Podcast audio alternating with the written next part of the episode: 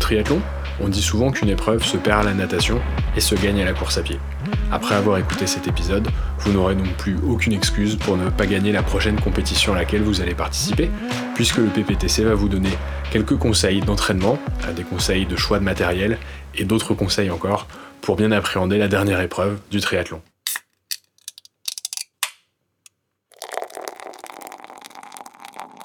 T'as peur d'avoir mal.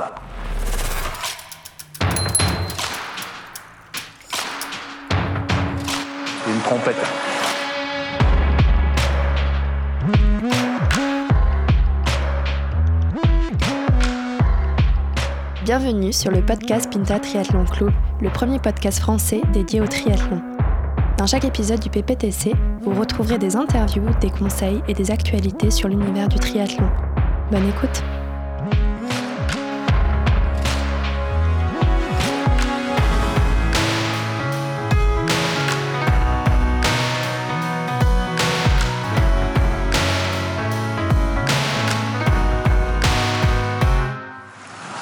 24 dans les. Mais putain, même, même, si, même quand j'avais pèleriné, avec ça, j'aurais craché dessus. Bonjour à tous et bienvenue sur le podcast du PPTC, le premier podcast français dédié au triathlon. Premier, euh, premier épisode post-confinement. Euh, je suis accompagné de mes amis d'aventure, Mélène, Joji et Thibaut. On y est, ça y est. Bonjour. Bonjour. Bonjour, à tous. Libre. Ça fait, ça fait bizarre hein, de se voir euh, en vrai. Ouais, ça y est. Vous avez changé un peu, c'est ouf. On a fait pas mal de sport pendant ce confinement, on a passé pas mal de temps euh, ensemble. Vous êtes séché qu'on s'est donné. C'était, euh, c'était beau. Pas mal, euh, pas mal de sessions vélo pendant ces deux mois. et pour sortir justement un petit peu de tous ces sujets autour du vélo qu'on a pu faire chez nous sur nos home trainers respectifs, on a décidé de consacrer cet épisode à la course à pied. On peut à nouveau lâcher les, chevaux, ressortir à l'extérieur pour, pour gambader. Un rayon de 100 km, on, peut, on peut y aller quoi. Exactement. Et on s'est quand même dit qu'il y avait peut-être que quelques conseils à partager euh, avec, euh, avec vous, nos auditeurs, pour reprendre euh, tranquillement, gérer un petit peu son effort, quelques bonnes pratiques, quelques conseils sur des courses éventuellement, sur des distances sur lesquelles s'inscrire, une partie nutrition, une partie équipement. On va faire un petit peu le tour de cette partie course à pied dont on n'a pas encore trop trop parlé. Première question, messieurs. finalement, quand on se lance un petit peu sur, sur le triathlon, sur la partie course à pied, quelle distance choisir et comment est-ce qu'on vient filtrer finalement euh, euh, cette partie C'est par rapport à son emploi du temps, comment est-ce qu'on peut décomposer un petit peu son, entraînement et son choix de, la distance pour le running bah, c'est un petit peu comme pour le, triathlon. La première chose à regarder, c'est peut-être euh, le temps disponible pour pouvoir s'entraîner. Parce que c'est vrai qu'en fonction de la distance, on va avoir plus ou moins de sessions d'entraînement. Alors là, je parle pas de chrono, parce que voilà, si on veut faire un 10 km euh, en 30 minutes, euh, il va falloir faire beaucoup, beaucoup de séances. Mais globalement, si on veut juste finir son premier 10 km ou finir son premier marathon, bah, on va courir euh, peut-être une ou deux fois par semaine pour un 10 et puis plutôt 4, 5 fois pour un marathon. Donc effectivement, il faut regarder déjà un petit peu le temps qu'on a devant soi. Et, et un peu la base aussi qu'on a évidemment d'un point de vue sportif. Et c'est vrai que là, on est, comme on le disait, on, sort du confinement, on n'a pas forcément eu beaucoup d'activités, on n'a pas forcément fait travailler les bons groupes musculaires pour, le, pour, la pratique du running. Donc euh, le premier conseil, évidemment, c'est de reprendre euh, progressivement, pas forcément tout de suite s'envoyer un 30 km euh, dimanche, même s'il fait beau, à un rythme soutenu, il faut reprendre tranquillement. Quand on, on entend un petit peu ce qui, ce qui se raconte dans les grandes, dans les grandes idées euh, qui sont partagées. C'est si on s'arrête un mois, bah, il faut deux mois pour retrouver son, euh, son niveau d'avant. Donc là, concrètement, on s'est arrêté quasiment deux mois, ou quasi, quasiment, ouais, sauf si on a fait des petites sorties euh, dans l'heure autorisée. Donc il faut, faut y aller vraiment progressivement, et c'est un petit peu la même chose si on veut passer euh, d'un 10 km scratch ou dans un triathlon à euh, un semi-marathon, bah pareil, on fait pas ça du, jour au lendemain parce que ça peut créer quelques petites problématiques, des blessures, etc. C'est clair. Euh, D'autant plus que c'est quand même un sport assez traumatique. la, course à pied, on a déjà un peu parlé. Donc, faut faire super attention à pas reprendre trop fort, trop vite, parce qu'on peut vite se faire mal. Ça serait un peu dommage. Donc, il y a progressivement un rythme, un, rythme cool. Un peu ce qui m'est arrivé. les trois premières semaines, j'ai pas du tout couru. Et trois semaines ont suffi pour euh, bah, reprendre un peu, un, peu fort. parce que, parce ça que, démangeait Ouais, ça, démangeait un peu. Et euh, ouais, quelques douleurs au mollet, tout ça. Donc je pense qu'il faut reprendre progressivement. Geoffroy, même, je me rappelle, on, en discutait quand on a repris un peu la course après trois semaines à peine. les douleurs aux jambes étaient, étaient, sévères sur le home trainer. Des fois, c'était dur, dur de pousser le lendemain. Donc, Et c'est assez dingue, c'est rageant parce qu'on on faisait quand même des sorties ouais, minimum 10, c'est sûr. Et puis le week-end, on allait jusqu'à 20, on a même dépassé des fois 20. Donc deux, trois fois par semaine. Condition, ouais, deux, trois fois par semaine, t'es une bonne condition. T'arrêtes trois semaines, boum, t'as des courbatures comme si t'avais jamais couru 10 km. Quoi. Tu cours plus vite que ce que tu gagnes. Ah ouais, ça c'est sûr. Après, il y a l'effet confinement où en fait tu marches quasiment pas, quoi. Du coup, ouais, euh, donc les groupes musculaires travaillent pas. Puis tu te dis sur l'homme trainer, ça va, je, je travaille et tout ça, euh, comme tu disais, Mélène, mais en fait, c'est pas les mêmes groupes, donc. Euh, tu bosses le cardio, mais effectivement, musculairement, c'est un petit peu différent. Ouais, ouais. des missions différentes, donc euh, c'est vrai que c'était assez surprenant euh, de reprendre comme ça et de dire euh, Ah, mais je marche, j'ai les jambes en bois, c'est pas possible quoi. Donc choisir ses courses, ouais, faut y aller progressivement dans tous les cas en, en reprise d'entraînement. Et, et, après, c'est vrai que moi, je voudrais juste revenir sur un, des points, euh, parce qu'on se pose souvent la question, par exemple, si on prépare un Ironman, est-ce que c'est important de faire un marathon avant euh, dans, dans, ce cas de figure-là, c'est quand même important de ne pas faire le marathon, euh, après avoir tenu plusieurs échos. moi, j'étais dans ce cas de figure, j'avais hésité à faire justement le marathon cette année en préparation de l'Ironman de Nice qui a été annulé entre temps, mais bref, euh, vaut mieux éviter de faire un, marathon avant un Ironman. Par contre, préparer par exemple un 10 km avant son premier triathlon, ça peut être une bonne idée, je pense. Tu dis qu'il faut éviter euh, parce que c'est traumatique et il faut laisser du temps pour le corps de récupérer plus que sur le, côté euh, plan d'entraînement. Ouais, exactement. C'est la récupération. Ouais, c'est la récupération. Le, ce qui paraît, vaut mieux pas dépasser déjà un marathon par, par an, parce que sinon c'est trop traumatique. donc dans, dans, le même cadre, si on fait en effet marathon plus Ironman, vaut mieux éviter. Par contre, s'inscrire à un 10 km ou même à un semi quand on prépare un, premier M ou euh, un premier half, ça peut être une bonne idée, même si l'effort est un peu différent après le vélo, bien sûr. Ouais, c'est pas mal de, vivre un peu l'ambiance d'une course et de savoir comment ça se passe. Euh, prendre un dossard, de partir avec tout le monde, de, faire sa course, c'est toujours euh, de l'expérience en plus, effectivement. Oui, parce que c'est vrai, euh, c'est vrai qu'au final, s'inscrire sur euh, une course type un semi-marathon ou un 10 km, c'est assez simple. Quoi. Tu vas chercher ton dossard, tu arrives 10 minutes avant le départ, t'es parti. C'est pas l'organisation d'un triathlon. Et malgré tout, tu te mets quand même en configuration un peu course. Mm. et ça t'apprend pas mal de choses. Que ce, clair. que ce soit de déposer ton sac à la consigne, mettre tes stickers sur tes sacs à dos. Enfin, c'est des trucs un peu bêtes, mais. Ouais, puis t'as la foule, euh, gérer la pression du départ, t'as les encouragements, faire gaffe. C'est vrai que sur les courses, euh, il y a souvent beaucoup de monde. Là, on voit à Paris, euh, sur le semi ou le marathon, il y a 50 ou 60 000 participants. Voilà, faire un peu attention aux autres, prendre les ravitaillements aussi, c'est des choses qu'on n'est pas habitué à faire quand on court tout seul, donc non, c'est cool. Par contre, ce qu'il faut dire aussi, c'est si on fait un 10K ou un semi sec, on peut, euh, si on cherche pas un temps, on peut s'entraîner euh, voilà, tranquillement. Euh, un marathon, même si on cherche pas un temps, faut quand même suivre un bon plan d'entraînement, ouais, faire, du, faire pas mal de volume, parce que des gens qu'on voit au bout de 10 km en train de tirer la langue, c'est un, un, effort en marathon, donc faut pas y aller à poil. Quoi. Ouais, et puis c'est une souffrance derrière, hein, parce que si on commence effectivement dès le dixième à être dans le dur, euh, déjà, si tu arrives au bout en marchant, c'est que ça a été vraiment une épreuve et le, risque, c'est de te dégoûter, d'arrêter au 20e et puis finalement de vivre vraiment une mauvaise expérience. Donc, autant sur un 10 km, ça peut passer même si on n'a pas trop d'entraînement. Déjà, sur un semi, ça devient un peu compliqué, mais sur un marathon, c'est. Et dans les grandes lignes, on, en parlait un petit peu euh, tout à l'heure, euh, Mélène, mais sur, on, parlera des différents types d'entraînement, mais en termes de volume d'entraînement, tu disais qu'en gros, si on prépare un, un marathon, fallait prévoir autant de kilomètres dans la semaine ou quelque chose comme ça tu peux euh, ouais on, en parlait euh, hier d'ailleurs. Effectivement souvent on se dit que pour courir un 10 km bah, il faut au moins faire 10 dans la semaine et pour un marathon il faut au moins courir un marathon euh, par semaine. Donc pas dès le début mais pas dès le début et sur plusieurs sur, sur plusieurs séances. Mais ouais la règle c'est un peu ça. C'est si on fait un marathon bah faut courir au moins 40 au minimum 40 bornes sur 3 4 sorties avec une sortie longue idéalement pour, pour s'habituer à faire des longs efforts Sachant qu'après, euh, ça dépend si on travaille sur euh, une, un, un semi, un marathon à sec, ou dans le cas d'un triathlon. Euh, bon, c'est. C'est pas les mêmes efforts. C'est pas les mêmes efforts, quoi. Les allures, les allures vont pas être les mêmes aussi.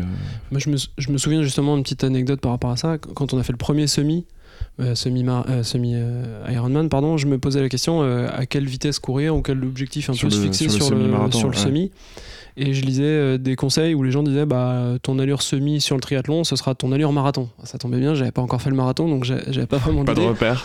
Mais le fait d'avoir fait le vélo avant et d'avoir un peu les jambes lourdes, bah, effectivement, on va courir moins vite que ce qu'on a l'habitude. Et si c'est la première fois que vous courez euh, un semi ou la première fois que vous faites un, un, triathlon, il faut prendre ça en compte. Il y a la fatigue dans les jambes et du coup, il faut aussi adapter ses allures, pas partir trop vite parce que c'est un coup à, justement vivre mal euh, le reste de la course. Ah bah, et adapter son entraînement aussi, euh, justement. Exactement. tout ça. Très bonne transition, dis Effectivement, une fois qu'on a choisi. Qu'est-ce qu'il est bon Une fois qu'on a choisi le, type de course auquel on, veut participer, en fonction de, bah de, du temps qu'on a à consacrer à l'entraînement euh, chaque semaine, notamment sur la partie running, bah faut réussir à décomposer un petit peu euh, son, son entraînement. bah, L'idée, euh, c'est aussi de vous partager un petit peu quelques conseils sur les différents types d'entraînement qui peut éventuellement nous dans, les grandes lignes, les grands concepts d'entraînement fractionnés, sorties longues, etc., qui peut nous décrire un petit peu tout ça Ouais, effectivement, il y a, différents types d'entraînement qui vont répondre à, différents objectifs.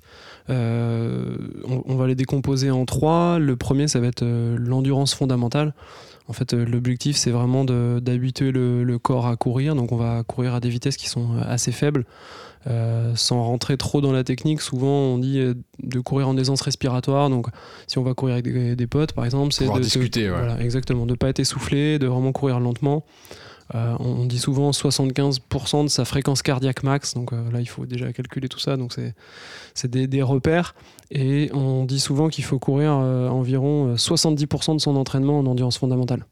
Donc c'est vraiment un entraînement, il faut être habitué à courir lentement et, en fait ça va nous permettre de muscler le, cœur, donc d'habituer ce, muscle important et puis habituer les jambes à courir. du coup ça c'est souvent sur les sorties longues ou c'est encore d'autres types de sorties? Alors ça peut être sur la sortie longue. Ouais, pas forcément que sur les sorties longues, ouais. Mais même en fait quand on va préparer d'autres types d'entraînement où on va avoir de la vitesse, bah, l'échauffement il se fait en endurance fondamentale. Et le retour au calme qui est aussi important, on fait tout le temps en endurance fondamentale. C'est vrai qu'on n'y pense pas trop à ça et euh, c'est difficile à, arriver à faire des séances comme ça. T'as as, toujours tendance à aller... Euh, plus vite. ouais, plus vite euh, de, tes capacités. Hein. Chaque, personne a ses capacités respectives, mais c'est vrai que c'est dur de faire beaucoup de séances en endurance fondamentale. Euh, et c'est bénéfique, hein, mais. Euh, mais c'est vrai que souvent tu te dis pour progresser, il faut que tu sois dans le dur tout le temps. Ouais, c'est ça. Faut que je me fasse toujours un peu mal, tu vois. Exactement. Et c'est pas forcément ça. Et tu, tu, parlais aussi de la, la, partie récupération à la fin d'une sortie. Bah, c'est vrai que. moi, en tout cas, en, tant que débutant, il y a quelques années, quand j'ai commencé le running, bah, à la fin de mon running, c'était devant chez moi et c'était la fin de ma session, quoi. Donc, euh, j'arrivais pleine balle devant chez moi. J'arrêtais pendant 10 minutes, je refroidissais, mais c'est vrai que cette période de récup, elle est super importante, autant que l'échauffement, et c'est souvent un truc qu'on met de côté. Ouais. Euh, on a tendance à le négliger assez, assez, facilement. Et l'intérêt aussi de, des séances en endurance fondamentale, c'est de pouvoir en faire plusieurs dans la semaine, parce que sur les autres types de séances, on va souvent euh, générer de la fatigue. et, laisser des plumes. ouais, et du coup, si on fait que des séances euh, un peu fortes, bah, du coup, on n'est pas capable d'en enchaîner. Donc l'endurance fondamentale, c'est. Et c'est d'autant plus important quand on prépare des, des courses relativement longues, à partir sans doute du semi ou même du marathon, parce qu'en fait, l'objectif, en plus de travailler la l'endurance fondamentale, c'est aussi de s'habituer au rythme euh, qu'on aura le jour J mm. et d'avoir bah, la, bonne foulée et d'être habitué finalement à ce rythme-là euh, pour l'adopter dès le début euh, pendant le, enfin, le jour de la course. Comme un métronome, quoi. Exactement. Et, ça, mine de rien, c'est un truc qui est, enfin, je trouve super intéressant, c'est parfois, donc je crois que Mélène, juste après, tu vas parler du fractionné par exemple, mais c'est vrai qu'après des sorties un peu rapides, à défaut que ce soit des sessions de fractionné, bah, moi souvent quand je vais courir la fois d'après, j'ai tendance à être quasiment sur une, enfin, sur une cadence qui est beaucoup plus euh, accélérée que ma cadence naturelle, parce que la fois d'avant, j'ai fait une sortie un petit peu plus rapide. Et c'est vrai qu'on a cette logique, euh, je sais pas, de, mémorisation. Exactement, mémorisation de la longueur de la foulée ou d'un rythme, d'une cadence, peu importe. Et c'est vrai que c'est un truc qu'il faut travailler aussi, finalement. Et ça permet de se rassurer le jour J, justement, en se disant, bah non, je suis habitué à cette cadence de course, c'est comme ça que je cours d'habitude, donc euh, je fonce, quoi on a souvent un peu le même réflexe euh, en, sortie de triathlon quand on commence la course à pied, où on a fait le vélo et on a fait beaucoup tourner les jambes et on commence à partir un peu euh, pleine balle. Hmm. Et en fait, on regarde la montre et on se dit, oula, je, je, pars beaucoup trop vite par rapport à mon allure. Donc, euh, Après, le, jour des épreuves, il y a aussi un petit peu l'excitation qui joue, c'est encore un petit peu différent de l'entraînement. Quand tu joues un podium, c'est normal. Hein. ça c'est pour toi, ça nous arrive tout le temps ça. le classique. Euh, après sur les types d'entraînement, effectivement, bah, tu en as parlé euh, juste avant, il y a le fameux fractionné. Euh, l'objectif du fractionné, ça va être de, de, faire des allures très rapides et des allures très lentes. Donc on va alterner de manière assez, assez rapide ce type d'allure. Le, plus classique euh, dont on entend souvent parler, c'est le 30-30. Hein. c'est 30 secondes rapides, 30 secondes euh, de récupération. Et en fonction de son niveau, on va courir plus ou moins vite et on va avoir euh, plus ou moins de répétitions. Donc on va faire du 2 fois 10 fois 30-30 avec une période de récupération entre les deux séances de, 10 fois 30-30. Et puis après, en fonction des types de distances qu'on va faire, si on fait des, distances assez courtes, 5-10 km, on va faire plutôt du fractionné court. Et si on fait des séances euh, un petit peu plus. Enfin, des distances un peu plus longues, on va faire du fractionné un peu plus long. Donc il y a le, 400 qui est un, fractionné assez classique, le 800 mètres aussi qui est un peu la distance reine, et puis après on peut augmenter à faire euh, des séances sur du kilomètre ou, euh, sur du 2 Ouais, voilà, dans une, dans une, sortie longue, ça peut être aussi du fractionné long à coup de 1 km. Enfin, tu t'en souviens, Olivier Ouais, je m'en souviens. c'est au kilomètre ou en nombre de minutes aussi, c'est pas forcément une distance. Ça peut être, un quart d'heure, 20 minutes, ça. Mais oui, pour le la kilomètre pour la prépa marathon, effectivement, je me souviens de quelques sorties euh, qui avaient été recommandées. Euh, je j'aimais pas trop. Sortie de 3 heures, enfin entraînement en sortie longue, et euh, tu avais des sessions de 20 ou 25 minutes en mode intensif et tout. Non, ça, j'aimais pas trop. C'était un, peu trop, un peu trop dur. Et du coup, ce qu'on se dit, c'est que plus on travaille une distance courte, euh, plus euh, les, les, les, fractionnés sont courts et intenses. Et, plus on travaille une distance hmm. longue, plus les fractionnés sont moins intenses mais plus longs. Si, ouais. et quand on parle d'intensité sur cette période de fractionnés, même si on va rentrer un petit peu dans le détail euh, du, du, vocabulaire, un petit peu de tout ça, mais est-ce que tu peux donner des grands indicateurs par rapport à notre VMA, par exemple, ce genre de choses? Bah, sur du 30-30, on va travailler euh, à, 100%, voire plus, 105 euh, ou 110% de, de VMA. Euh, donc, autant dire que t'en chies. Voilà, c'est des séances qui sont vraiment très rapides. voilà. je, je, je après, quand on passe sur du, du, 400, on va plutôt être à 100% de VMA. Et puis quand on passe sur du 800, on va être à 90%. Donc plus on va faire des distances, moins la vitesse sera élevée. Et la récup? Et la récup, pareil, 30, euh, 30, bah, secondes de récup. Et quand on va passer sur du 400, on va être euh, autour des 1,15.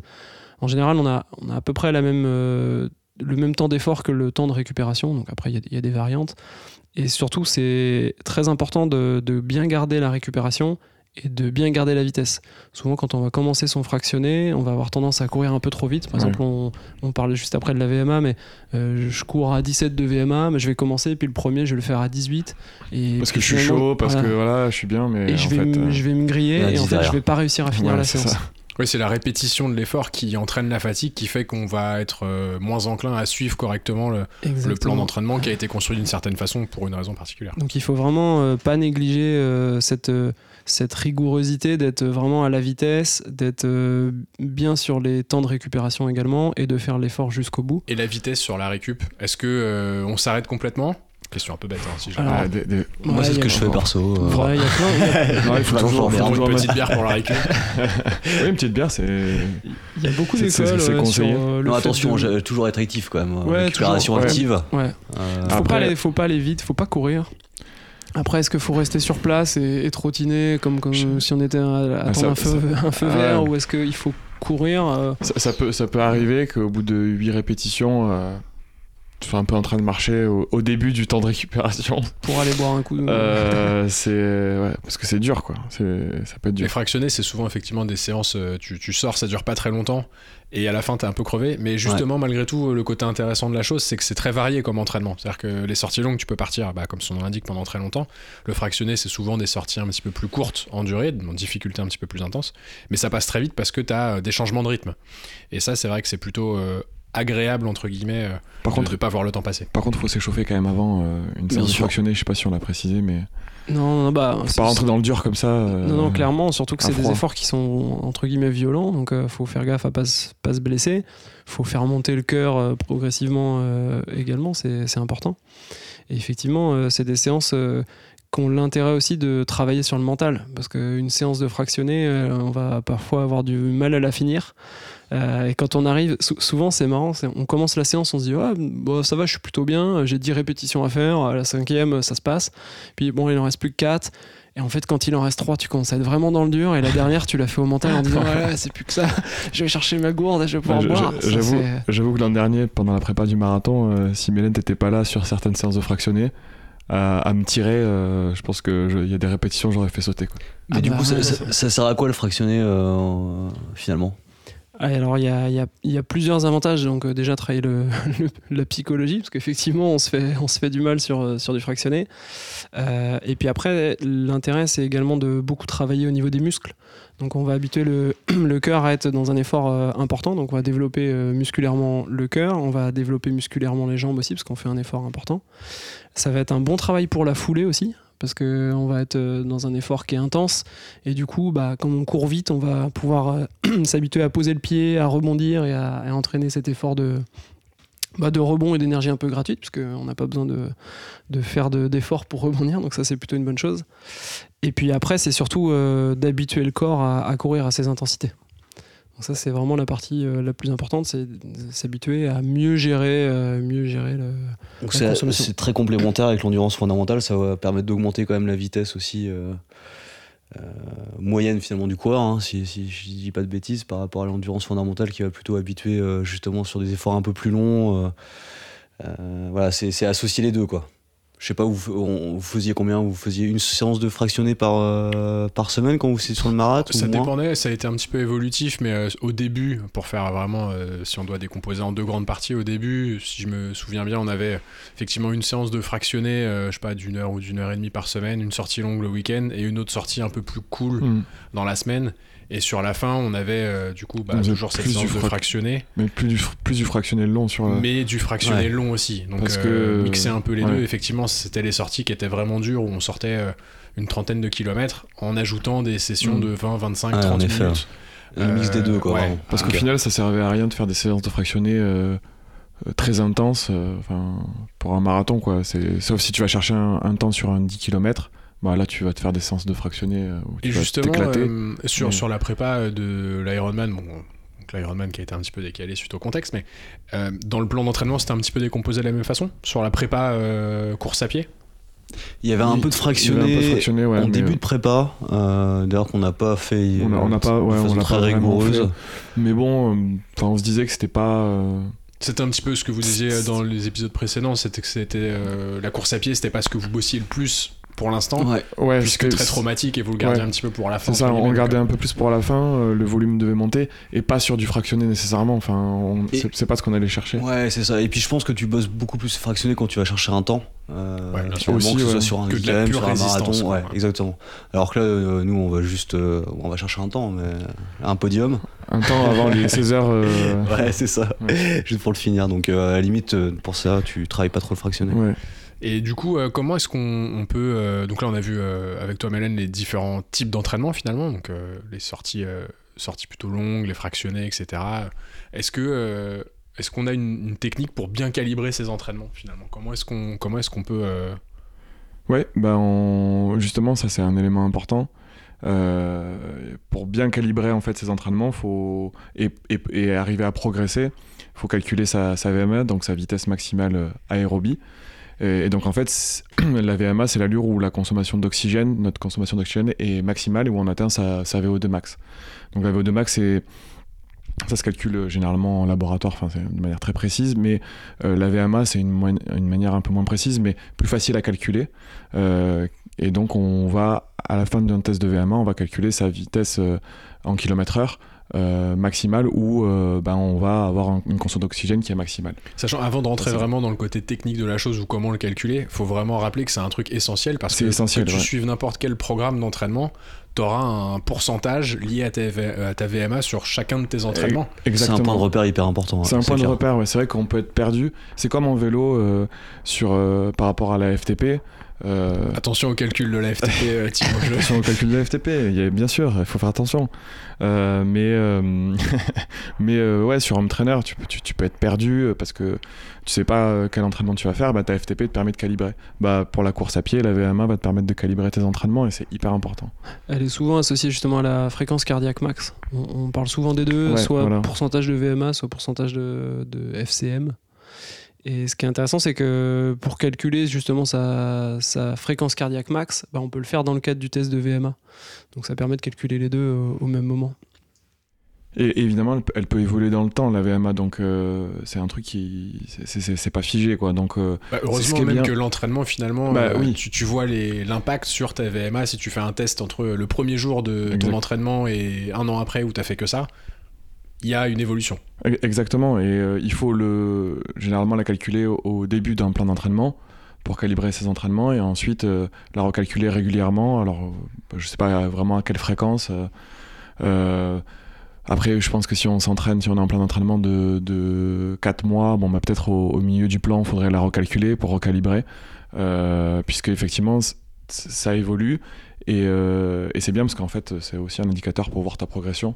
Donc euh, ça peut être aussi motivant. Et en termes de, de valeur purement, c'est quoi la VMA C'est entre, je sais pas, 10 et 20 C'est entre 1000 et 2000 C'est quoi en valeur? Celle de Mélène, elle a 20 km/h par exemple. pour donner un ordre d'idée. Beau gosse. Euh, Kipchoge, il a 22, donc. Euh, Classique, quoi. oui, mais il est même à plus, sûrement.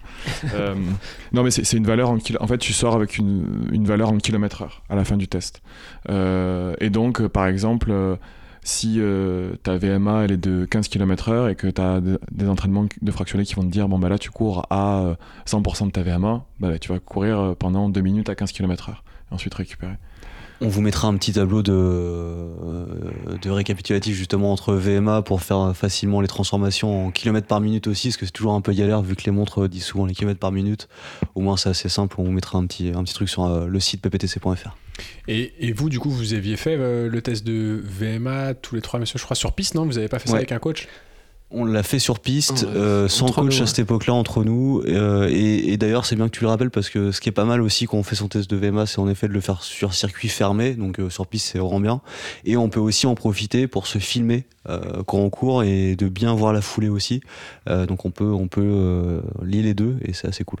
Ouais, parce que sinon, ça peut se faire aussi sur tapis, pour ceux qui, ont, qui, ont, la chance d'avoir un tapis. Mais c'est vrai que si vous devez vous arrêter pour traverser, ça foire un peu le test, c'est pas optimum. Le, but du test, c'est euh, trouver un endroit plat, donc il n'y a, pas de dénivelé positif, euh, et on va pas avoir besoin de s'arrêter euh, pour un feu rouge, pour traverser, etc. Et du coup, comment ça se calcule cette Et comment ça se calcule? Bah, Il y, a plusieurs. Franchement, il y, a plein de tests. et il y a des tests qui sont plus simples que d'autres. Euh, le test le plus précis, c'est celui que Mélène aime bien, c'est le test de. on, a, eu des débats de, de Van euh, Moi, je l'ai jamais fait pour le coup. Vous énervez pas. Hein. euh, non, moi, moi personnellement, j'ai jamais fait, mais je l'ai vu le faire quand on allait courir à la piste. Euh, il y, y, a des groupes de runners qui le, qui le, faisaient, mais ça demande un peu plus de, de matériel en fait. Enfin, déjà, bon, il faut une piste d'athlétisme de 400 mètres ou 400 mètres pourquoi pas. Euh, et il faut mettre des plots euh, à intervalles réguliers, donc par exemple tous les 20 mètres sur une piste de 400 mètres. Euh, idéalement, avoir quelqu'un qui va cadencer le test. Ou une enceinte qui, vient faire les bips, quoi. Ouais, voilà, bon. Ça peut se faire tout seul, mais effectivement, c'est un peu compliqué. Ouais, c'est quand même bien d'avoir quelqu'un qui va, en fait, à intervalles réguliers, donner un coup de sifflet où il va falloir accélérer et passer, passer des paliers, en fait. et donc, en fait, le but, c'est d'aller au plus grand nombre de paliers. Euh, et ensuite, euh, tu t'arrêtes. Donc, euh, si tu n'atteins pas le plot suivant au moment du sifflet, ben, tu, arrêtes le test. Parce que le, les bips ou les coups de sifflet sont de plus en plus rapprochés, alors que tu dois parcourir la même distance. Donc, c'est ce qui te permet finalement de monter dans le tableau dont parlait Joji tout à l'heure, entre guillemets, pour faire un parallèle. Quoi. On commence à 8 km/h, en fait, et le, la cadence s'accélère pour monter petit à petit. Et en fait, quand on n'arrive pas à atteindre le plot au bon, au, bon moment, au moment bah, du dans sifflet. Dans ces cas-là, on arrête et du coup, notre VMA, c'est le, palier d'avant. Donc on sait qu'on est. c'est pas le plus simple après à mettre en place qu'on est tout seul. Il faut du matériel. un peu de matos, un peu d'organisation. Voilà, il y en a un autre qui est bien aussi. Euh, après, bah, il y, a le test du demi-Cooper, enfin de Cooper ou du demi-Cooper. Demi-Cooper, c'est 6 minutes. En gros, ben, c'est simple, c'est juste. Le but, c'est d'aller pendant les 6 minutes euh, le plus vite possible pour, euh, pour tenir ces 6 minutes. C'est-à-dire, euh, c'est pas une allure sprint, hein, mais à une allure maximale qu'on peut tenir sur ces 6 minutes. Donc c'est un peu difficile quand on n'a pas vraiment... on se connaît pas vraiment. Il faut un petit peu d'historique et avoir fait quelques sorties déjà pour réussir à savoir ce que c'est potentiellement ton max. Tout à fait, c'est ça, c'est ça un peu la difficulté. Après, on peut le faire une fois, prendre quelques jours de repos, le refaire une deuxième fois. Donc on a, on a déjà jaugé euh, l'effort et on, le refait une deuxième fois de manière plus sincère, entre guillemets, euh, parce qu'on sait un peu l'allure qu'on peut tenir sur ces 6 minutes. On a, plus on a un meilleur ressenti. Euh, bien sûr, il faut s'échauffer avant parce que ben, à la fin de ces 6 minutes, à la fin de ces 6 minutes, t'es, es, un peu sur, sur, les, sur les rotules. Et sinon, après, il y a, y a, aussi, ça, peut être pas mal de coupler avec d'autres tests. Donc il y a le test VMA des, des 3 et des 9 minutes aussi. ça, j'en ai entendu parler il n'y a pas longtemps, qui est aussi simple en fait. C'est tu t'échauffes, tu fais 3 minutes à bloc, un peu comme le test de, Demi Cooper. et ensuite, il y a un, 30 minutes de récup donc où il y a des blocs de 5 minutes de marche, 10 minutes running souple, 5, 5 minutes de marche, 5 minutes running souple, 5 minutes de marche. Donc là, c'est ces 30 minutes de récup, et là, 9 minutes à bloc. Enfin, voilà. Et euh, il, est aussi simple aussi, c'est le même euh, principe que le test de Demi Cooper. Ça peut être pas mal éventuellement de faire ces deux types de tests pour ensuite euh, voir un peu en kilomètre heure la VMA qui moyenne, on va dire, entre ces deux tests, éventuellement. si on cherche quelque chose de précis, mais euh, voilà, ces tests simples sont, sont très bien pour, euh, pour déjà commencer. Quoi. Et, du coup, juste sur le, le demi-cooper, une fois qu'on a fait les 6 minutes, on regarde la distance qu'on a parcourue, donc c'est pour ça que c'est pas mal de le faire sur une piste d'athlée. En fait, le repère, il est assez simple, c'est si on arrive en 6 minutes à faire 2 km, donc 2000 mètres, on a une, VMA à 20, si on arrive à faire 1700 mètres, 17 km heure, et ainsi de suite. Donc il est assez facile à, ouais, même à, calculer derrière. Et derrière à calculer, ouais. Donc ça, c'est plutôt, plutôt une bonne chose. Et, et, et, dernier point, donc que, je rappelle, pensez à la recalculer euh, régulièrement, puisque si euh, vous la calculez au début d'un plan d'entraînement, vous progressez beaucoup. Bah, si vous ne le recalculez pas, vu que c'est pour calibrer vos entraînements, euh, vous n'allez pas sortir le meilleur. Quoi. Vous allez être à la progression. Au bout d'un moment, il faut, faut, réajuster. Quoi. Et à l'inverse, ta VMA dit un an si tu fait aucune sortie. Euh, ouais. peut-être la revoir à la baisse aussi. La revoir à la baisse, ouais. Elle fluctue à, la baisse et à la hausse. Hein. Ouais, c'est dans les deux sens, malheureusement. Dans les deux sens. Et du coup, si on a une ceinture cardio, par exemple, ou avec la montre, on peut regarder son, sa fréquence cardiaque max pendant le test de Cooper ou le test VMA, et ça nous permet de voir aussi quelle est notre FCM max, enfin FC max du coup, parce que c'est vrai qu'il y a le calcul classique qui est 220 moins l'âge, mais qui n'est pas forcément très précis et des fois on, peut se tromper un peu. Donc là, ça permet de voir effectivement si on a. Mais ça, ça peut être pas mal aussi, euh, effectivement, si on a une ceinture cardio, on en parlera peut-être dans le matériel euh, tout à l'heure, mais euh, parce qu'après aussi, on peut aussi courir en fonction de son rythme cardiaque. Enfin, je sais qu'il y a pas mal de triathlètes euh, qui font ça, où ils vont regarder leur fréquence cardiaque. Donc ça, témoigne aussi de pas mal de l'état de forme en fait. Que ce soit sur, euh, enfin sur le vélo ou en running finalement. Ou, en, running, ouais. Si on a des repères. un indicateur euh, qui est assez fiable entre guillemets, parce que on se connaît, on voit un petit peu son suivi, son suivi cardio, et c'est vrai que si on est à 190 sur le vélo, bah, faut peut-être se dire faut lever un petit peu, faut lever un peu le pied quoi. Mais ouais, c'est un bon indicateur de savoir son rythme cardiaque maximal. Et un, dernier point peut-être euh, un peu plus euh, technique, biologique pour euh, finir sur la VMA avant de, passer sur le matériel. c'est sur la, façon dont on va générer et consommer de l'énergie en course à pied, enfin même d'une manière générale quand on fait un effort. ce qu'il faut savoir, c'est qu'il y, a deux filières qui permettent de créer de l'énergie. La première, ça va être la filière anaérobie. Et la deuxième, ça va être la filière aérobie. Donc les, deux, la différence principale, c'est la consommation ou non d'oxygène pour générer de l'énergie. En fait, dans la filière anaérobie, on va avoir la filière analactique, alactique, pardon, euh, qui elle euh, va être l'énergie en fait la plus importante. C'est celle qu'on va développer sur un 100 mètres par exemple, donc qui va être euh, très importante. sur un sprint, quoi. Sur un sprint. Un effort très intense. Exactement, mais qui va consommer directement beaucoup d'énergie, donc on peut pas la tenir très longtemps. et la deuxième, ça va être la filière anaérobie lactique. cette fois-ci, ça va être de l'énergie un peu moins importante que la première, mais qu'on va pouvoir tenir plus longtemps en fait, le, corps va transformer les glucides en glycogène euh, pour créer de l'énergie. Donc là, on n'utilise pas d'oxygène. Et la problématique, c'est qu'on va créer des lactiques.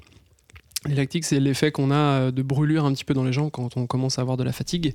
Et donc c'est les acides lactiques qui produisent les lactates ou exactement.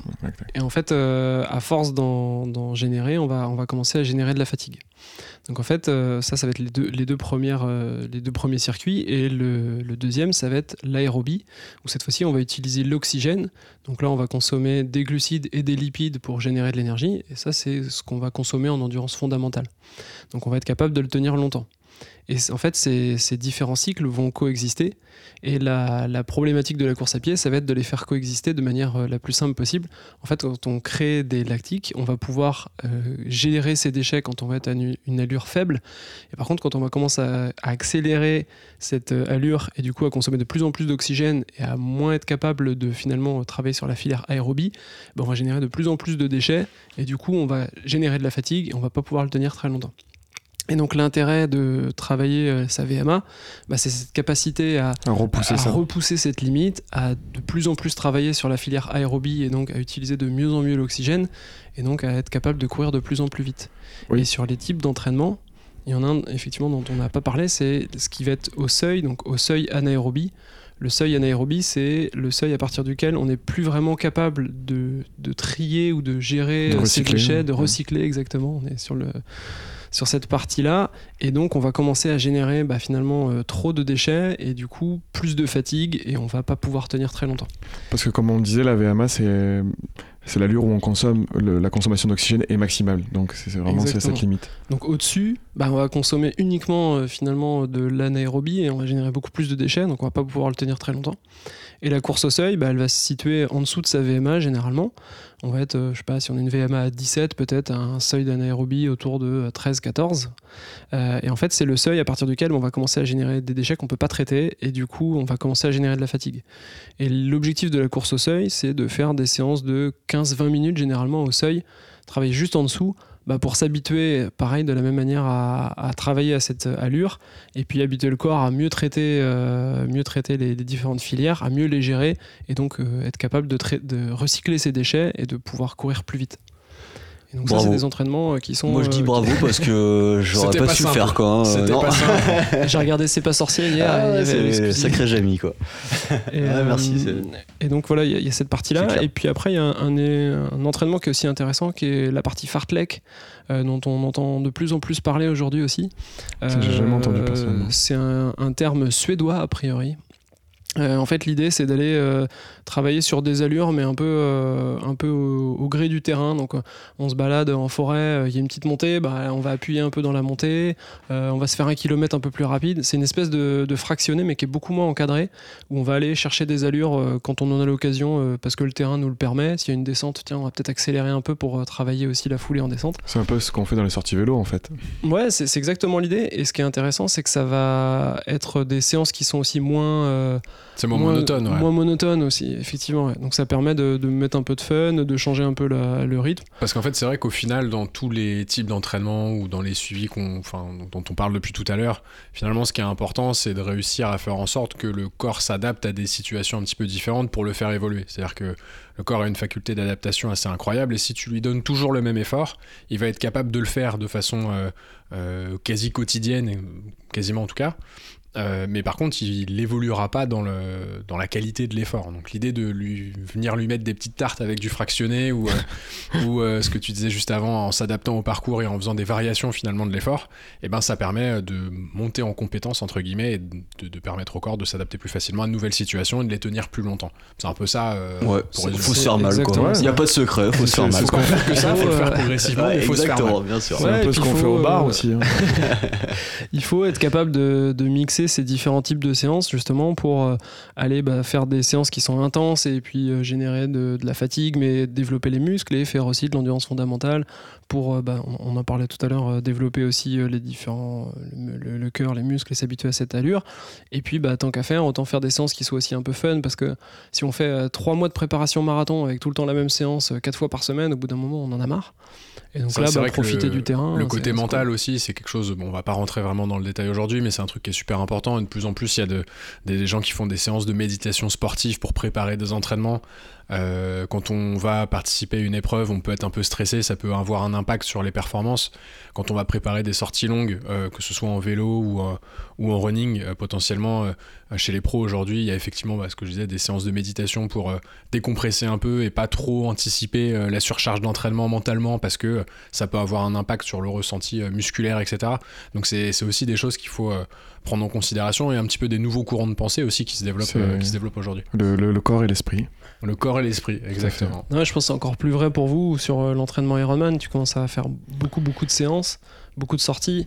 Et le fait de faire toujours la même chose Ouais, si aussi. toujours la même, euh, t'en peux plus, quoi. Bah ouais, c'est fatigant. Quand on, quoi. est, à- quand on est, on est arrivé à Saint-Raphaël, euh, on était fatigué. Ouais.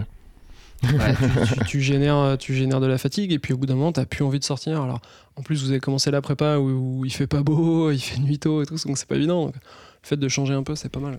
Et il y a un truc aussi qui permet de, de se motiver, euh, en tout cas, euh, moi de mon côté, c'est quand je change de chaussures de running. ça me donne clairement envie de refaire des sorties pour voir si les chaussures courent vite. Faut acheter le matériel le plus cher. C'est- Comme quand on était cher, en cours de si c'est récré. cher, c'est que c'est- le bien. mieux. Donc les produits sûr. en solde, on évite. C'est facile, C'est c'est souvent 50% moins bien, du coup. Euh, Le non, mais- fameux est-ce que tes chaussures courent vite les, les chaussures qui courent vite, c'est celles que tout le monde cherche. D'ailleurs, ça semble exister un Celle petit avec peu. les hein, lames de carbone là, les chaussures de, Kipchoge semblent courir plus vite que les autres, mais euh, qui ont finalement été acceptées au JO. Après de longues ouais. négociations. Mais c'est vrai que ça c'est un truc intéressant. C'est, c'est- on, est, on est loin du, euh, on est loin du dopage euh, euh, mécanique, mais c'est vrai que finalement on se rend Ouais. compte que sur les dernières participations à des épreuves type marathon, t'as plus de 90% qui courent, euh, enfin qui, qui font le- les meilleurs scores entre guillemets, les meilleurs temps, qui courent avec la même paire de chaussures et que c'est leur record de euh, chrono sur les deux dernières années. C'est quand même un peu incroyable. Quoi. C'est, Quelle coïncidence. Ouais. c'est, ouais. On- Du coup j'ai pris ces chaussures. Et là, je cours toujours euh, pareil. Non, non, bah, ça a baissé un peu, mais je sais pas si c'est lié vraiment aux chaussures. Mais effectivement, il y avait un, un point dont on voulait discuter aussi euh, un petit peu tous ensemble sur, sur cet épisode, c'était par les matos. Euh, clairement, c'est un truc qui est important, la chaussure, euh, parce que c'est ce qui nous relie au sol et c'est ce qui peut permettre éventuellement euh, d'éviter quelques blessures, même s'il y a d'autres prérequis comme le fait de monter en charge progressivement, etc. La nutrition aussi, dont on parlera juste après. Mais c'est aussi, euh, c'est aussi un point important. Il y a différents euh, critères pour choisir ses chaussures, au-delà du style, qui est aussi un truc important, mais euh, qui n'est pas le seul Il critère. faut avoir de l'allure. faut avoir de Comme, faut on, comme on le spécifie dans notre glossaire. exactement Faut avoir de. Faut avoir de l'allure c'est important mais hum, effectivement euh, choisir correctement sa chaussure c'est pas forcément si simple Euh, se faire offrir une paire de chaussures de running c'est Ah impossible Ouais. C'est vraiment un choix qui est très compliqué parce qu'il y a pas mal de paramètres à prendre en considération. Euh, typiquement, il y a quelques années, euh, un des, des- des grandes thématiques quand on se rendait dans des boutiques de, de running, c'était euh, de commencer à courir sur un tapis, par exemple, pour qu'un spécialiste euh, euh, de la vente de chaussures euh, te dise quelle foulée tu avais. Est-ce que tu étais euh, supinateur, pronateur Est-ce que tu avais une attaque Neutre, talon, euh, neutre, euh, universelle, etc. Et en fonction de ça, il te, com- il te recommandait souvent la paire la plus chère. et et- et c'est vrai que c'est des choses ça, c'est la meilleure euh, pour toi, ça. Ouais, ça c'est 400 balles. Euh, Mais c'est Ah, souvent des. c'est- Au final, aujourd'hui, c'est des choses qu'on voit un peu moins. Alors, Je sais pas si euh, vous constatez la même chose, monsieur, mais euh, c'est vrai que le côté euh, tapis de tapis de course dans les euh, dans les salons de vente, j'allais dire n'importe quoi. Ça fait trop longtemps que je m'y suis pas rendu dans les magasins. Euh, c'est des choses qu'on voit de moins en moins. Ouais. Parce qu'au final, ce côté euh, supinateur, pronateur, bah, éventuellement, est-ce que quelqu'un peut expliquer un petit peu la différence entre euh, supinateur, pronateur, universel sur les types de foulées? C'est quand on court vers l'intérieur ou vers l'extérieur en clair quoi. On Ouais, c'est plutôt le- à l'intérieur du pied ou extérieur du pied. euh, et pas totalement Ou- à plat. milieu, quoi. ouais. Euh, et, et pour rebondir sur ce que tu disais aussi, euh, c'est que donc avant il y avait supinateur, euh, pronateur. Euh, Et ce qu'ils ont fait de plus en plus aussi, euh, tous les fabricants de chaussures, euh, pour que ça soit encore plus euh, universel pour tout le monde, c'est qu'ils ont euh, quand même rajouté aussi beaucoup de drops. euh, Et le drop, du coup, c'est, euh, pour expliquer un quelques mots, mais Ouais. c'est euh, la, la différence entre euh, la partie avant de la chaussure et, et, et l'arrière de la chaussure. Donc le drop, c'est le différentiel entre les deux. Donc, ouais, de ton pied. Exactement. Et, et de l'amorti, finalement. Et de l'amorti, effectivement. Et c'est, euh, on est passé effectivement de ce côté droite-gauche, intérieur-extérieur, entre guillemets, à devant-arrière en fonction de l'attaque du pied, de, en fonction de sa foulée, puisqu'il y a deux types, euh, deux grands types de foulées, on va dire. Donc avec euh, une notion d'attaque talon ou médio-pied, donc plutôt sur euh, l'avant ou milieu du pied euh, versus euh, l'attaque talon, donc les, les coureurs marcheurs, si je dis pas de bêtises, Tout à fait. C'est ça. versus les gens qui arrivent un petit peu plus sur la- la- l'avant de la voûte plantaire, sans exagérer la chose pour arriver sur les orteils, bien sûr. Mais c'est vrai qu'aujourd'hui, on est, on est de plus en plus sur ce type de sélection de chaussures, euh, parce que, en fait, euh, c'est le discours marketing aujourd'hui, mais le côté supinateur versus euh, pronateur, bah, au final, personne n'a la même supination ou pronation. Mhm. Donc au final, on corrigeait quelque chose avec quelque chose qui était un petit peu bancal. Et il n'y a rien de mieux finalement d'avoir une chaussure relativement universelle et d'aller se faire une, une semelle orthopédique. Je sais pas, monsieur, messieurs, si euh, c'est des choses que, que vous avez fait chacun de votre côté. un- Moi, je me suis dit, là, il faut que je renouvelle mes chaussures. Je me suis dit, il faut que j'aille voir un spécialiste euh, de santé pour euh, savoir un peu quel type de chaussures je dois acheter. Je veux, je veux vraiment le faire bien. Euh, mais euh, il y a le confinement. Euh, et je crois que Mélène, par contre, aussi, elle est, plus loin sur les semelles. Moi, moi j'envisageais pas encore les semelles, mais Mélène. Moi, j'ai fait des paires euh, la, veille du confinement, donc aller chercher. Elles sont dans les boîtes. Je pourrais y aller aujourd'hui. Voilà. Elles ont bien passé le, printemps, enfin non, l'hiver au chaud, donc c'est impeccable. Moi, perso, j'utilise depuis maintenant plus d'un an et je pense que c'est assez important. Alors, on, on, le voit pas, de toute façon, sur la course à pied, ça va pas vous faire gagner des, des kilomètres heure, malheureusement, mais je pense que ça évite quand même beaucoup les blessures parce que finalement, ça permet tout le monde à, voilà, soit une jambe plus courte que l'autre, ou soit euh, une posture qui est pas, pas exactement euh, symétrique. C'est normal. L'objectif, c'est de corriger ça. Euh, et, je pense qu'en effet, ça peut être l'occasion aussi. donc, l'objectif, c'est de mettre ses semelles sous la semelle de, de la chaussure de course à pied pour permettre justement de rééquilibrer un peu le corps. Et, et, juste pour revenir sur ce que tu disais justement sur, sur le drop des chaussures, donc l'objectif des, fabricants, c'était en effet de, de, de, pouvoir euh, dire à tout le monde que tout le monde pouvait courir et que grâce à leurs chaussures, euh, on pouvait justement amortir euh, le, choc, et que plus personne n'aurait mal aux genoux, aux hanches ou, ou, au dos ou aux chevilles. Quel, mensonge. Et, et, finalement, malheureusement, ça a aussi donné des mauvaises habitudes aux coureurs parce que c'est impossible d'avoir une, une foulée on va dire médio-pied, comme tu le disais tout à l'heure, euh, avec un drop trop élevé, parce que dans tous les cas, on, bah, forcément, le talon va taper euh, d'abord euh, le sol si on a un drop trop élevé, même si on arrive à avoir mm. la, bonne foulée. Donc, c'est voilà, c'est un peu dommage qu'il y ait eu ce, développement-là, et finalement, ça peut aussi donner des mauvaises habitudes, comme on pouvait l'avoir. On perd beaucoup en sensation, en fait, sur, sur la pose du pied, et c'est un peu dommage, parce qu'il faudrait presque aller courir pieds nus pour euh, retrouver un peu des sensations et savoir comment poser le pied avant, enfin juste pour voir comment on court pieds nus et se dire ok c'est ça ma foulée. Et du coup il faudrait une chaussure qui s'adapte plutôt à une foulée hmm. naturelle. Parce que ça c'est pareil il y a quand même plusieurs écoles sur les chaussures minimalistes. Oui voilà euh, les, venir, les espèces de gants euh, de pied finalement où il y a vraiment ni amorti ni drop ni, ni quoi que ce soit.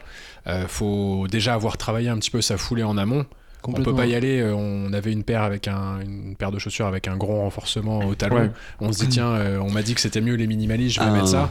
première sortie, je pense qu'elle fait un peu mal. Je pense que ah, tout, je pense que tout, je, enfin, je suis pas spécialiste, mais je pense que tout le courant minimaliste, c'est plutôt réservé à, des athlètes euh, ou triathlètes qui ont déjà fait l'expérience de la course, qui ont déjà voilà et qui, qui, qui, creusent encore plus, qui ont déjà creusé la foulée, qui ont déjà voilà et qui se disent ok, je vais passer sur des trucs minimalistes et en plus ils vont y aller progressivement parce que tu peux, tu peux te faire du mal aussi, à mon avis. il y en a qui courent très bien avec des gros drops euh, et qui se baissent jamais aussi, donc il euh, n'y a, a, pas de, y a pas de règle. Mais le, fait de, au moins peut-être euh, courir une fois sur tapis pieds nus, mais juste pour voir la foulée, de savoir un peu hmm. comment on court sans justement la déformer avec un, amorti, ce serait pas mal de revoir un peu les, les bases et puis après d'adapter finalement sa chaussure avec plus ou moins de drop en fonction de, de ce qui est et après, dans, dans le choix des, dans le choix des chaussures, il y a aussi, euh, si on fait des triathlons euh, où on finit sur un trail ou si on court que sur du béton, bah, potentiellement le côté euh, maintien de la chaussure sera un peu, un peu différent avec des petits picots sous la semelle pour pas glisser sur du trail ou des choses très lisses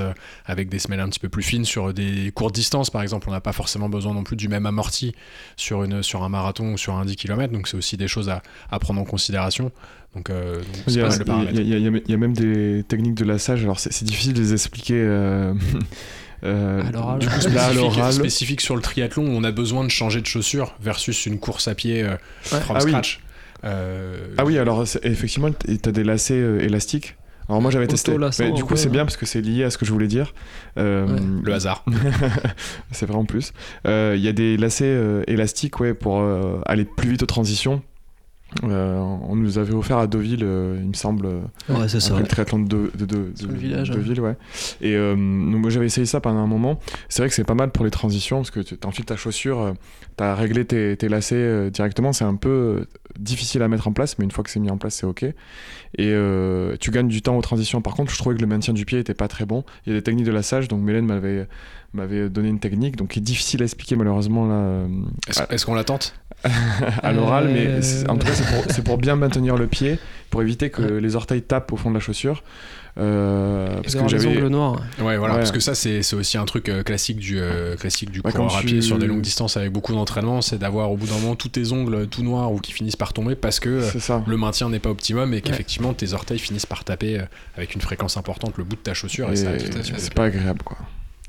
Ni très joli. Ni très joli. pour l'été sur la plage. Le, deuxième type euh, de, de, matos euh, finalement qui est intéressant sur la course à pied, au-delà de la chaussure de running, ce qui paraît le plus important entre guillemets pour moi, je, vous laisse messieurs compléter si c'est pas si c'est pas le cas ou si vous voyez autre chose, mais c'est la, la, prise de cardio finalement. Comment est-ce qu'on arrive à suivre son cardio? Parce que quand on fait des sorties un peu longues, c'est un truc un petit peu déterminant.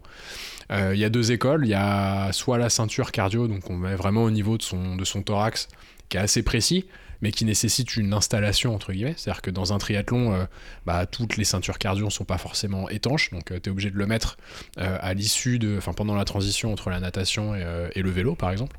Ou alors la deuxième école, bah, c'est la montre. qui permet quand même d'avoir quelque chose d'assez d'assez pratique parce que toujours sur son, sur son poignet, disponible sur les trois épreuves, et malgré tout assez précis. Donc là, il y a quand même différentes, différents modèles. Moi, je suis, pour le coup, je suis vraiment le mauvais élève, je, je regarde jamais le cardio.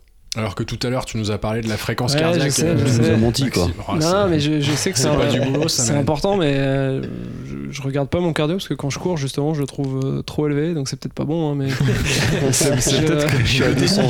Il est dans le délit. Non, mais je, préfère, enfin, je préfère courir aux sensations ou, en tout cas, je regarde euh, ma, mon allure. Mais c'est vrai que le cardio. Aux, sensations, mais le cardio, ça donne pas. le cardio est pas non, non, mais ça c'est pas fiable. non, mais je sais pas, j'ai jamais vraiment accroché de regarder le cardio. Je regarde plutôt d'autres indicateurs vous deux, messieurs, vous êtes plutôt ceinture ou, monde du coup euh, bah, On est passé à la ceinture euh, avec Geoffroy il n'y a, pas longtemps. Pour quelle raison Précision Précision et, euh, et, parce que les, enfin, les montres, en tout cas la mienne. et pour le style, torse nu. ça fait pro. D'un coup, ça fait. Mais ouais, moi, la, moi, la montre, elle donnait pas le, cardio sur la natte, enfin dans l'eau. et après, elle apporte plus de précision aussi, la ceinture cardio sur le poignet, ça reste quand même assez imprécis avec la sueur, le fait qu'on n'est pas forcément hyper bien, serré. Ouais, la montre pas bien serrée. Le, au poignet, etc. Et l'avantage, en effet, de la ceinture cardio, c'est que ça fonctionne sur les trois sports. Enfin, ça dépend des ceintures cardio, bien sûr. Il faut regarder si ça va bien dans l'eau.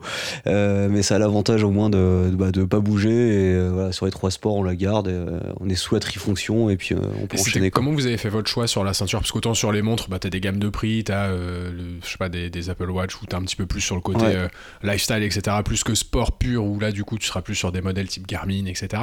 Mais sur la ceinture cardio, comment est-ce que vous avez fait votre choix sur la sélection du modèle? Étanche, déjà. Enfin, moi, c'était ouais, étanche. Je voulais absolument l'avoir dans l'eau aussi pour, euh, pour, pour mesurer le cas dans l'eau, donc euh, plutôt étanche. Et après, j'avoue, j'ai pas trop comparé. Moi, personnellement, j'ai pris Garmin parce que j'avais une montre Garmin déjà. compatibilité avec les autres outils. Normalement, ça marche de notre montre, en fait, euh, qu'on avait déjà, donc.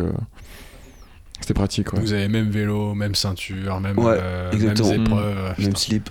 Pareil. euh, 300 mètres. Après, bah, après sur, le, sur le matériel, je sais pas si on, on a tout abordé, mais c'est vrai qu'aussi. Euh, on n'a pas parlé du short.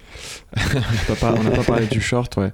On n'a pas parlé euh, des casquettes. Il faut des casquettes aussi s'il fait chaud. Non, mais aussi, euh, je veux dire, pour, la, pour s'hydrater, en fonction de ce qu'on prépare. C'est vrai que c'est intéressant de dire que bah, en fait, euh, quand, tu, quand tu vas faire euh, une préparation pour un marathon et que tu vas faire des sorties longues, euh, vaut mieux avoir son eau avec soi. Donc peut-être un, sac à dos. Hydratation, type hydratation. bag, etc. avec des petites poches pour pouvoir mettre les petits gels. Les petits gels, la nutrition, parce qu'il va falloir s'alimenter. Donc, le petit ticket de métro pour pouvoir rentrer si on est parti trop loin. Ou cas où. de choses. Ouais, c'est vrai qu'il y, a deux écoles avec celle de. Enfin, il y a le sac à dos ou la ceinture, hein, c'est un peu les grandes tendances. Je sais pas s'il y en a vraiment beaucoup d'autres. Ouais, c'est en fonction du confort. Euh. Ouais, moi j'ai testé différents. Euh, la ceinture, c'est vrai qu'elle a tendance un peu à rebondir sur les hanches et, ça, bouge trop, ça, peut bouger et c'est pas forcément pratique.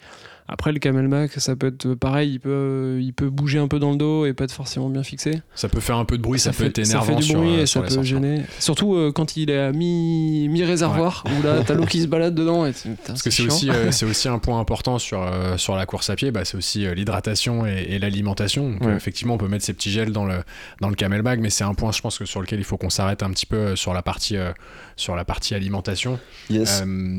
pendant et après l'effort, finalement, qui peut partager un petit peu quelques petits conseils autour de, tout ça. Je crois que est un petit peu l'expert euh, certifié, homologué ouais, chacun son truc, hein, c'est le sport, les autres c'est la bouffe. Moi c'est plutôt la bouffe. c'est notre euh, Cyril Lignac. Euh, non, plus, sérieusement, sur l'alimentation, je, je, vais pas revenir dans le détail sur ce qu'il faut manger entre guillemets au, au quotidien, même si chacun fait son régime alimentaire comme il l'entend. Mais voilà, il y, y, a déjà peut-être, certains l'ont déjà vu, mais il y a un petit article sur le blog qui qui parle un peu des différents aliments. juste, en effet, on parle toujours de manger équilibré, d'éviter les sucres raffinés, etc. pourquoi finalement on peut se dire c'est tout simplement que euh, l'objectif finalement de, l'alimentation, euh, c'est de, ce dont tu parlais juste avant aussi, Mélène, euh, c'est finalement recharger son stock de glycogène. Alors le glycogène, c'est quoi? C'est finalement le carburant des, muscles. les muscles ont besoin d'énergie, en effet, pour fonctionner, et ils utilisent le glycogène pour fonctionner. Alors glycogène, ça vient d'où? Très simplement, c'est le glucide. Donc le glucide, c'est le, le, les sucres, finalement, c'est un des macronutriments avec les lipides et les protéines. Euh, et finalement, on dit beaucoup de, justement recharger ses réserves de glycogène. Alors, on parle souvent de, de la fameuse pasta party euh, euh, avant de, la veille. Voilà, avant les, sucre lent versus sucre rapide. Sucre lent. Alors, justement, sucre lent, sucre rapide, c'est on, on, essaie de plus parler de ça. Maintenant, on parle d'indice glycémique. Euh, soit un indice glycémique bas ou, élevé. Euh, donc ça, c'est une échelle qui va de, 0 à 100. Euh, ce qu'il faut éviter, c'est les, les, aliments à indice glycémique élevé. typiquement, c'est le sucre blanc. Alors, j'ai pas mes notes sous les yeux, mais c'est à peu près 70-80 voilà, d'indice glycémique. Donc c'est très élevé. Et le problème de ces sucres-là, c'est que c'est très mal assimilé par l'organisme parce que ça fait monter le pic d'insuline et ça permet pas justement au foie et aux muscles de faire ces réserves de glycogène. Donc vaut mieux avoir des indices des, aliments à glycémie bas.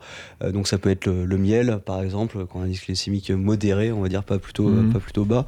Et c'est assez marrant parce que les, les, par exemple le riz, euh, on peut le faire euh, cuire très longtemps et il y a un indice glycémique très élevé et une cuisson basse, ou en tout cas on va dire al dente, c'est plutôt un indice glycémique moyen ou bas. Donc, donc ça dépend aussi comment est-ce qu'on consomme, comment est-ce qu'on consomme la, cuisson des aliments. Même chose pour les, pour les, fruits. Pour les fruits, exactement, tu as raison. C'est qu'en effet, si on mange une pomme euh, sous sa forme naturelle, euh, bah, il y a un indice glycémique qui est bas parce qu'il y a les fibres qui permettent l'assimilation euh, moins rapide finalement de, ce sucre-là. Mais si on fait un jus de pomme, là c'est un indice glycémique hyper élevé.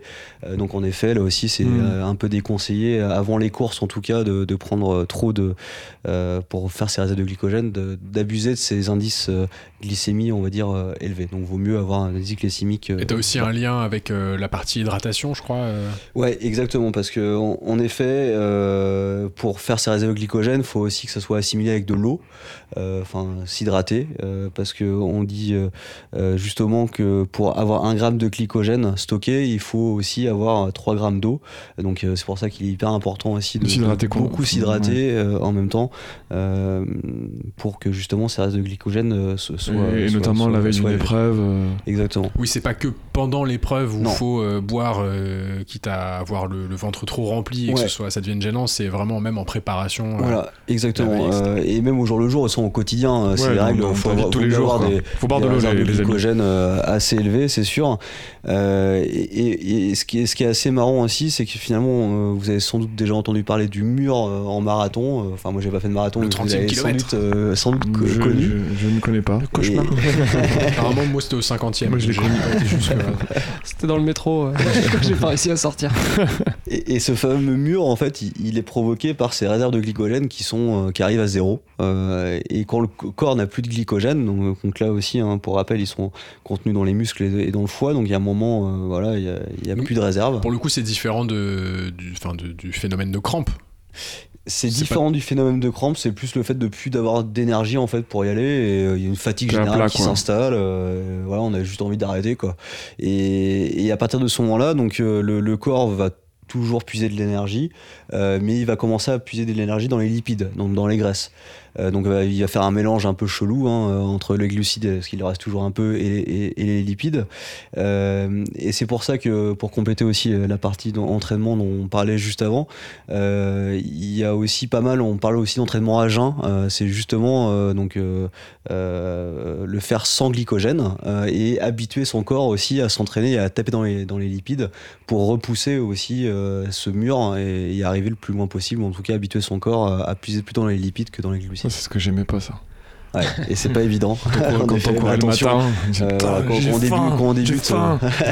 bon, par contre, on fait pas une séance de fractionné à jeun. oui, non, non, non. oui, c'est normal, mais. Donc il y, a ça, et puis bien sûr, en effet, comme tu vous en parliez juste avant aussi, pour reconstruire ces, ces, réserves, en tout cas de glycogène, on peut justement, bien sûr, prendre des gels, prendre aussi pendant la course, hein, avoir du sucre là aussi pour reconstruire ces réserves-là et avoir du carburant quand même pour avancer. Et les gels, les barres, etc., qu'on peut consommer pendant les épreuves, faut les prendre tous les combien dans les grandes lignes? Alors ça va dépendre évidemment des gels avec une teneur en sucre qui peut être un petit peu différente, mais euh, ouais, et de la résistance qu'on a aussi euh, à prendre beaucoup de sucre et à se faire mal à l'estomac. ouais, c'est ça. C'est plus. Euh, je t'avoue que j'ai pas regardé la teneur en sucre de chaque gel en me disant de manière scientifique. mais c'est quoi? C'est on va dire un gel par je sais pas toutes les 45-50 minutes, quelque chose comme ça? normalement, ils conseillent, je sais plus, c'est même 30-45 minutes, je crois. 45 minutes, c'est un bon, c'est une bonne idée. Après, tu peux en prendre un peu plus fréquemment si t'es si t'es fatigué ou pas. Les barres, euh, sur la partie running, c'est pas vraiment facile parce que c'est difficile à prendre hein, sur le euh, running. Côté digestion, c'est pas terrible. Et sur la partie ça, se fait, mais... hydratation, tout ce qu'on peut mettre, euh, tout ce qui est les, produits un peu solubles à mettre dans ces bidons, que ce soit sur le vélo ou pour le running. Euh. Et, même justement, l'hydratation, elle est hyper importante quand on vient de prendre un gel. Euh, souvent, on a la bouche pâteuse, en plus, hyper sucré, etc. Et comme je le disais aussi juste avant, c'est important toujours de le, boire avec de l'eau pour que là aussi, ce soit beaucoup mieux assimilé par le mm. corps. Donc, ne pas hésiter non plus, quand on prend un gel, à prendre quelques gorgées de, de son, enfin, de, Cette de solution, les boissons isotoniques qui permettent de mieux assimiler finalement. ouais. Qu'au bout d'un moment, le, corps arrive plus à assimiler l'eau et effectivement, ces, ces, boissons vont nous permettre de mieux assimiler, donc c'est quand même plutôt une bonne chose. De plus stocker l'eau finalement, d'en avoir plus à disposition pour, pour les muscles, le corps, etc. exactement. De, de mieux s'en sortir finalement. Et on se rend souvent pas bien compte de, de l'eau qu'on perd. Et pour ça, c'est pas mal de faire le petit exercice de se peser euh, avant et après une sortie. Et en fait, on perd essentiellement de l'eau. Et on a beau boire des fois 2-3 bidons, surtout si euh, là vous avez euh, poncé les home trainers, on se rend pas toujours compte et on a beau boire 3 litres d'eau, puis en fait on se rend compte qu'on a perdu 4 kilos sur la sortie. Et, c'est que, bah, et puis même si, tu bois, même si tu bois 4 litres, finalement, c'est pas 4 litres que tu vas pouvoir assimiler correctement. pour mm. venir nourrir à nouveau ton corps avec suffisamment de suffisamment d'éléments. Après, c'est ouais. juste un, un, dernier élément qui est assez intéressant, je trouve, sur euh, l'alimentation justement pendant la course à pied, euh, c'est que ce qu'il faut savoir, c'est qu'on est dans un effort, en effet, euh, bah, le, corps se concentre plutôt pour alimenter les muscles et, beaucoup moins l'estomac ou le, tube digestif. et c'est pareil pour le sang. normalement, pour une digestion normale, on est plutôt sur un, flux sanguin assez fort et qui va être vachement limité quand on est justement en, en course à pied ou dans l'effort. C'est pour ça que c'est plus facile d'assimiler euh, du liquide euh, quand on court que, que, des barres, euh, par exemple sur le vélo, ou qu'on est un peu plus assis et qu'on l'estomac est un peu plus au repos. et c'est aussi pour ça qu'on a moins la sensation de faim, aussi quand on arrête de courir. Enfin, voilà, normalement, quand on, arrête de courir, on n'a pas faim tout de suite, contrairement par exemple à la natation ou même au vélo. Et mm. c'est parce que le corps, justement, voilà, le temps que le, le, sang irrigue vraiment toutes les parties du corps, c'est un peu plus tardif, justement, à venir la sensation de faim. Et du coup, vaste sujet malgré tout, mais euh, est-ce que pour toi, bon, t'es pas expert, c'est pas ton ah métier, etc., mais ton avis sur le sujet, euh, l'alimentation, l'hydratation, ça a forcément aussi un impact sur le risque de blessure, je suppose?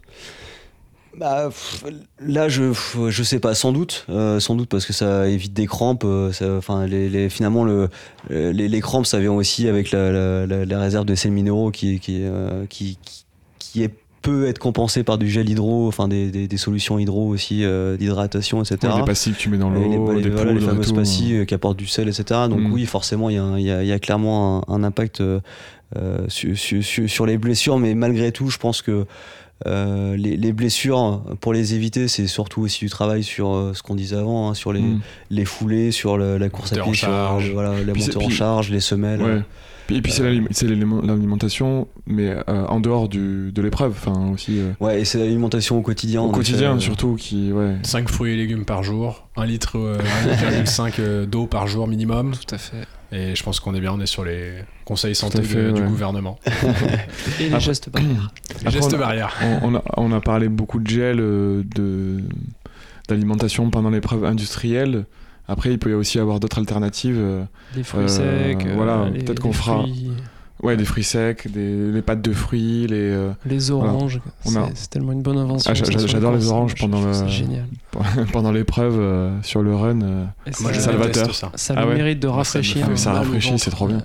Vrai, mais c'est aussi, tu vois, un truc intéressant, c'est qu'au final, euh, l'alimentation, Chacun a son. Il faut tester. avant. En fait, il faut Ouais. tester. Ouais, faut il faut- tester y a parce que, tester. Il y des gels, au bout d'un moment, tu peux, T'en tu peux peux plus, manger euh, deux euh, gels ouais. sucrés, le troisième il va pas passer, ou euh, les oranges, tu vois, ça passe pas. Enfin, il y a énormément de situations différentes. Ça me rappelle une anecdote rapide à Zurich sur l'Alpha Iron euh, quand Mélène il avait oublié ses barres. On avait tous des cliffs. On avait commandé des cliffs. Ouais. Et il y en avait, il y avait, il y en avait une que tous les trois on n'aimait pas du tout. À l'entraînement, on l'a trouvé dégueulasse. Ouais.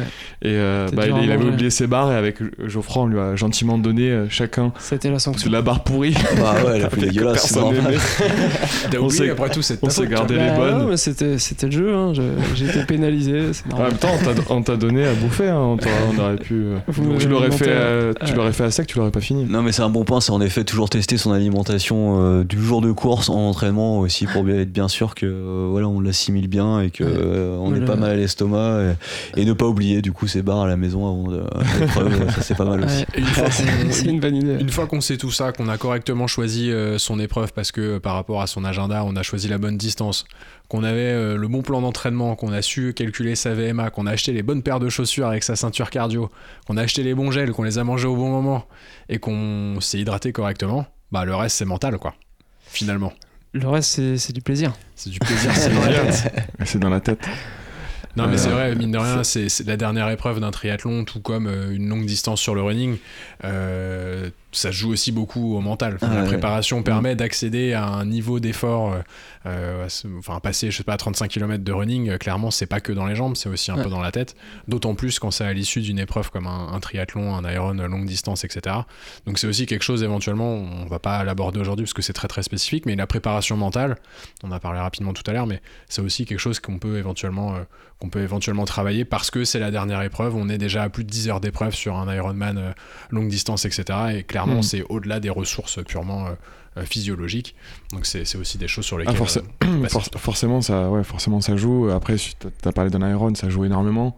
Plus l'épreuve est, est longue en distance, plus ça joue, je pense. Enfin, mon expérience sur le marathon l'an dernier, j'ai- souffert beaucoup trop tôt et faire 17 bornes au mental, faut s'accrocher quoi. Mais c'est bien de l'avoir vécu euh, au moins une fois et de savoir Ouais. que ça peut être dur et de, de- Et de se dire que tu es quand même capable Et de et- finir. et t'es quand Ouais. même arrivé quoi. Enfin, tu vois, c'est euh, c'est mieux chacun quand ça s'arrive au ch- 35e que, Bah, c'est sûr, c'est 23, sûr. mais ouais. Et, et- et ça, c'est- c'est- cet effort mental, c'est chacun euh, en fonction de ses capacités. Je veux dire, c'est autant euh, le, le pro qui va chercher un temps, euh, qui va se brûler euh, sur, à la fin sur une épreuve de course et il va être au mental, euh, que l'amateur qui, euh, qui fait son premier triathlon et qui va au mental. Enfin, je veux dire, c'est pour tous les triathlètes de tous les niveaux, euh, il y a, ce, il y a ce, cet, aspect psychologique qui est important. et- Et faut pas négliger sur l'aspect psychologique, et on terminera là-dessus, c'est aussi le jour de l'épreuve, même si l'entraînement est très dur, on en a parlé tout à l'heure, mais il y a souvent beaucoup de monde sur, euh, sur les bas-côtés et c'est très motivant. Enfin, les gens qui font de la musique, euh, ouais, tu te les proches porté. qui peuvent venir te voir, etc., plusieurs fois sur un parcours, etc. Et au final, tu as toujours un petit peu envie de montrer que tu es toujours Bah, ça- présent et que tu vas réussir le truc. Ouais, Donc c'est vrai que c'est des choses. Mais ça, c'est la troisième énergie, on n'en a pas parlé. Ouais. On a parlé, euh, Le je le dis, on n'a pas parlé cette énergie. tu vois. Non mais c'est vrai que ça compte, ça compte beaucoup. Le jour J, il y a une, fo- une force entre guillemets qui est un petit peu euh, démultipliée. Tu vas souvent plus vite, tu te permets de faire des efforts un petit peu plus conséquents parce que bah, tu as fait toute ta prépa aussi pour ça. Et dans l'aspect mental, quand tu as passé 3, 6 mois, 9 mois euh, à préparer ton épreuve et que c'est le jour J, bah Ah, t'as envie de tout. Il faut faire, pla- à faut plaisir aux fans, il faut, faut régaler le public. C'est ça, aux, aux auditeurs du PPTC pour acheter les belles photos avec les belles médailles. Un dernier mot ajouté, messieurs? Ça Merci. fait plaisir de ça fait plaisir d'être déconfiné. Ah, ça fait plaisir de vous voir, hein, franchement. Vous avez En choisi. vrai. C'est quand même plus sympa en vrai. Ouais. Y a On pas a à tenté à distance, mais bon, c'était Ouais, pas top. On en a fait un, mais bon. On en a fait un. On va Merci, bientôt- on va messieurs. sortir rouler. hein. Merci messieurs pour, euh, pour cet épisode à nouveau. Merci à tous. On se retrouve euh, très prochainement et on n'oublie pas que L'important, L'important c'est le club. c'est le club, bien sûr. merci à tous. Bisous. Merci. Ah, J'en ai marre d'entraîner des cons, sans déconner, je te jure.